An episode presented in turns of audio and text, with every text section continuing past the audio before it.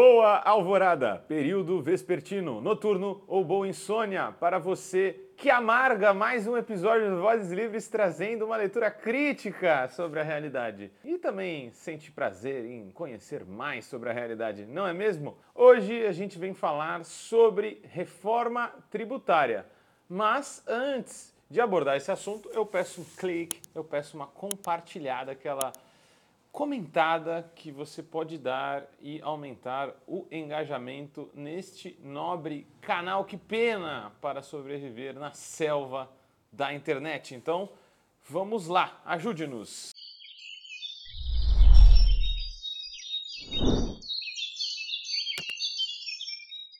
Reforma tributária, muito propagandeada, com uma ampla, um amplo apoio de vários setores da sociedade Febraban, a Fiesp, Câmara dos Deputados, Lira, PT, setores progressistas, parece que há uma grande, uma grande convergência sobre a reforma tributária. E sim, ela tem alguns aspectos que parecem é, nos trazer benefícios, mas também há algumas coisas graves que ficaram em abertas e podem representar rico, riscos né, para os nossos direitos. Bora abordar tudo isso? Bom, primeiramente, eu não diria exatamente que é uma reforma tributária, porque não tem um sentido amplo. Ela não mexe com todos os impostos e ela principalmente não impacta a riqueza, os ricos, o capital, a herança e coisas do tipo. Ela é uma reforma baseada centralmente, mas não só, como a gente vai ver, em uma centralização dos impostos no consumo. Esse é o grosso dela.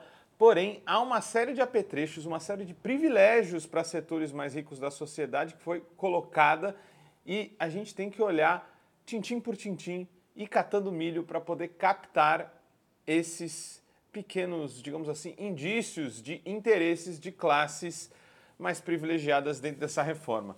O que teve de central nela, que é o que a gente começa por aqui, já que daqui a 180 dias o governo, no máximo, né, se compromete em abordar de novo uma reforma tributária que vá, de fato, falar em igualdade ou diminuir a desigualdade ou tributar mais os ricos, a que foi discutida agora e segue agora no Senado, ela propõe um imposto de valor agregado, né?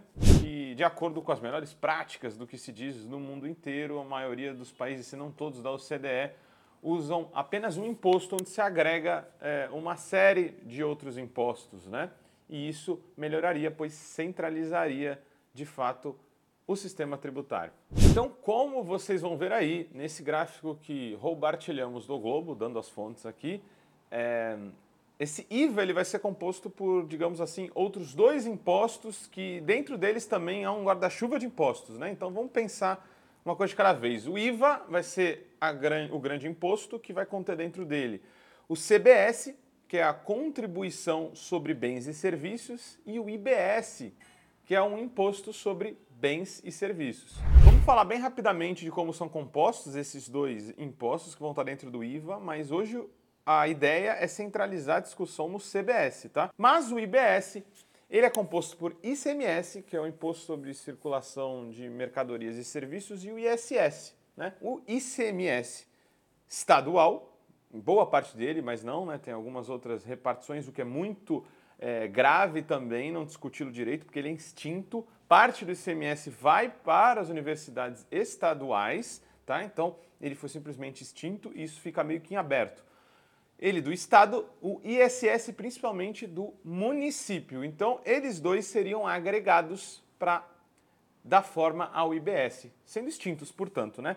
Algo que acontece também com o IPI, a COFINS e o PIS. O IPI, né, o Imposto sobre Produto Industrializado, a COFINS, a contribuição para financiamento da Seguridade Social e o PIS, é, um programa de integração social que a gente já vai falar. Eles todos são extintos e dão forma ao CBS. O ponto positivo disso é que, centralizando esses impostos, a atividade econômica pode ficar mais simplificada. É claro que isso vai demorar muito, né? A, a gente está falando de 55 anos, 2078, se alguém aqui estiver vivo, vai conseguir ver essa reforma por completo. O lado bom dela também, do ponto de vista da igualdade, é que ela tem a premissa de sendo cobrada agora no destino e não na origem esse consumo de todos esses impostos de bens e serviços, aquele contribuinte que está consumindo, ele usa serviços públicos onde ele vive. Então, ele vai arrecadar impostos onde ele vive também e não em outro estado. Então, isso pode ajudar a estados e municípios é, menos industrializados ou menos aquecidos economicamente a se desenvolver um pouco mais e isso pode diminuir a desigualdade entre entidades federativas, estados e municípios mais pobres e estados e municípios mais ricos. Então essa premissa é interessante. Não vamos discutir e esgotar ela aqui, é, mas merece uma discussão porque até, até dentro dessa reforma tem um contrapeso para isso que é muito preocupante, é, mas a gente não quer deixar muito longo esse vídeo. Vamos nos concentrar então no CBS. Aí vem um lado negativo, né? Essa centralização das contribuições, elas diluem impostos que eram muito claramente tinham muito claramente finalidades. Contribuições são impostos com retorno para o contribuinte, né? Então, as contribuições no sistema tributário brasileiro, elas têm o compromisso de financiar principalmente a nossa seguridade social, o tripé da, do INSS, que é bom lembrar, é formado por SUS, assistência social e previdência social. Aí é muito claro, por exemplo, que o COFINS antes financiava. É uma contribuição para financiamento da Seguridade Social.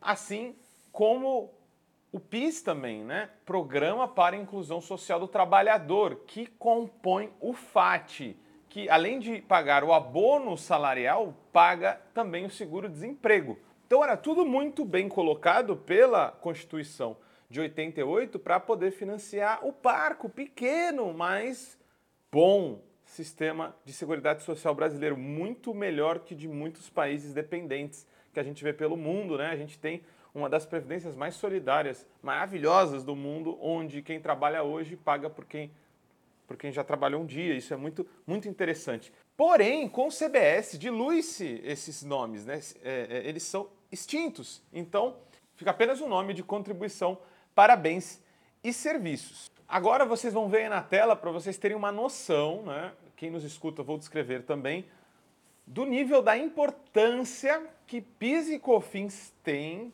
para a Seguridade Social. E como é muito irresponsável não fazer estudos e não prever como se dará o impacto de uma mudança tão grande na arrecadação de impostos que vão para a nossa Seguridade Social, que já tem problemas, apesar de ser um tripé muito bacana e com uma premissa solidária de abranger todos os brasileiros, ele ainda não abrange. Então é muito complicado fazer mudanças deste tamanho. Vocês vão ver aí no quadro de receitas de contribuições sociais em 2021, em milhões, excluindo tá, as receitas previdenciárias. Então, aquele celitista que contribui, ele não está aí, tá? Porque ele contribui diretamente também para a Previdência, as empresas também. Então, são as contribuições de outra ordem que estão aí que são o grosso, inclusive, né, junto com as contribuições previdenciárias, que elas dão conta de financiar o INSS. A gente vê aí que o COFINS representa nada mais nada menos que 58% dessas receitas e o PIS 16%. Então a gente está falando aí de coisa da ordem de cerca de 75% das receitas de contribuições sociais. Elas simplesmente sendo distintas nos levantam as perguntas.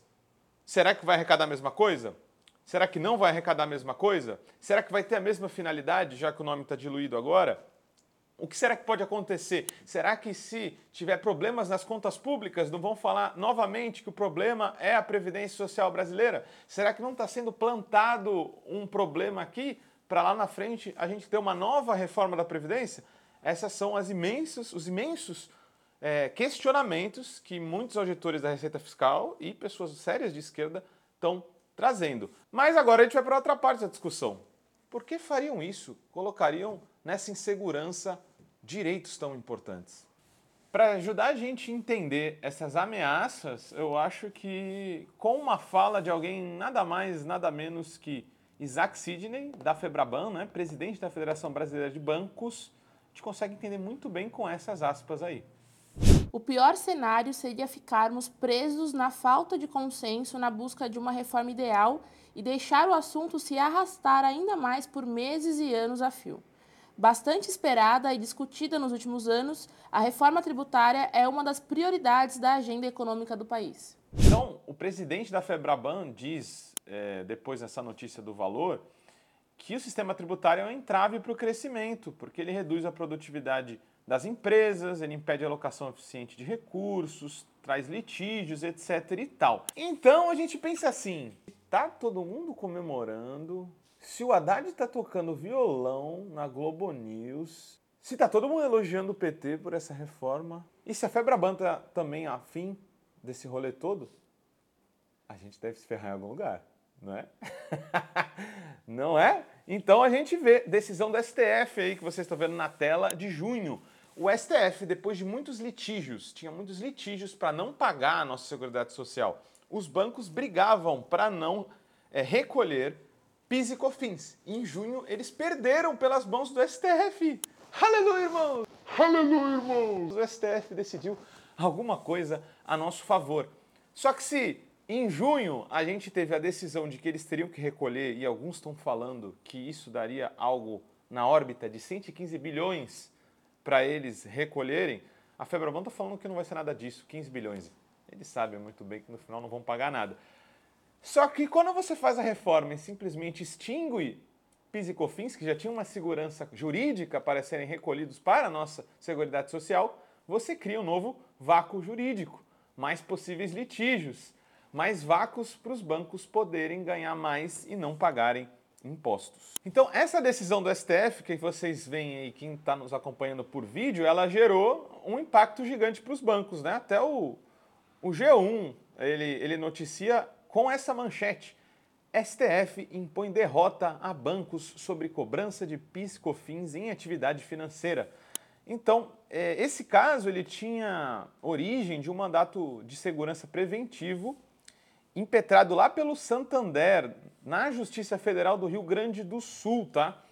E ele vinha se arrastando. Isso tudo que a gente está trazendo aqui nos suscita uma grande pergunta. Será que a reforma tributária, então, não foi uma forma de criar um novo vácuo jurídico, já que o STF tinha dado vitória para a nossa Seguridade Social, demandando que os bancos arrecadassem todos esses impostos? Com esse novo CBS, será que os bancos vão simplesmente pagar? Vão entrar na justiça durante muitos e muitos anos, arrastar as decisões e talvez não pagar nada? É uma grande pergunta que a gente tem para fazer. Mas isso conecta com o último grande argumento do dia. A reforma tributária deixou coisas em aberto que eram boas. Por exemplo, cesta básica é, um direito a partir dela e seria isenta, só que não regulamenta quais os alimentos. Vai ser uma lei futura. O tal do IPVA nos jatinhos tem problema nele. Eu acho que nunca vai virar realidade e mesmo assim ele está previsto para uma lei futura. A gente vai discutir sobre isso aqui também. Tudo que era de bom foi jogado, ou a maioria do que era de bom foi jogado para ser discutido em leis complementares no futuro. Porém, as desvinculações estão lá. O que, que são as desvinculações? A chamada DRU, desvinculações das receitas da União e também dos municípios e estados, tá? O texto já garante de antemão o mecanismo da dívida pública. Até 2032, 30% de todos os impostos vinculados à saúde, à educação, ao INSS podem ser desvinculados e usados para qualquer outra finalidade, inclusive pagamento da dívida pública. Então, pessoal, a Constituição foi muito cuidadosa em colocar aqui por exemplo, 18% da receita líquida tem que ser gasto em educação, 15% em saúde e também porcentagens da arrecadação total serem gastos em outros direitos sociais. A DRU permite que, por exemplo, se tire 30% dos recursos que deveriam ficar para a Previdência para ir para os impostos, para os lucros altíssimos dos bancos na forma da taxa Selic, que aumenta a remuneração da nossa dívida pública. Então, conseguem perceber a engrenagem? Juros altos, mais gasto público com os nossos impostos para os bancos e mercado financeiro, de tal forma que a gente tem que desvincular as receitas que eram carimbadas para os nossos direitos sociais. E isso está tudo lá. até 2032 a gente vai ter que levar o sistema financeiro nas costas, que de um lado não quer arrecadar a extinta PIS e COFINS e do outro lado quer esses impostos pelo mecanismo da DRU, da desvinculação e dos altos juros do Brasil por meio da dívida pública. Preocupante, não é mesmo? Vamos continuar aqui, te deixando muito mal, pensativo e crítico. A gente vai falar ainda de meio ambiente e reforma tributária e desigualdade também. Espero que você tenha gostado. Não foi muito simpático o episódio de hoje, mas a vida é assim, não é mesmo? Ecosalve. Como todo trabalho independente, esse podcast pode estar por um Trix, ops, um Pix, ou melhor, um Tris, sem o apoio solidário de seus ouvintes. Portanto, se você já se divertiu conosco, se enriqueceu, se informou, ou se fomos apenas um passatempo para você, nos ajude para que continuemos existindo. Sem financiamento, sem independência. Portanto, ajude o Vozes Livres se tiver consciência. Isso pode ser feito pelo nosso apoia-se barra podcast Vozes Livres ou pelo Pix, pelo e-mail podcastvozeslivres.gmail.com, escrevendo no assunto a palavra Vozes.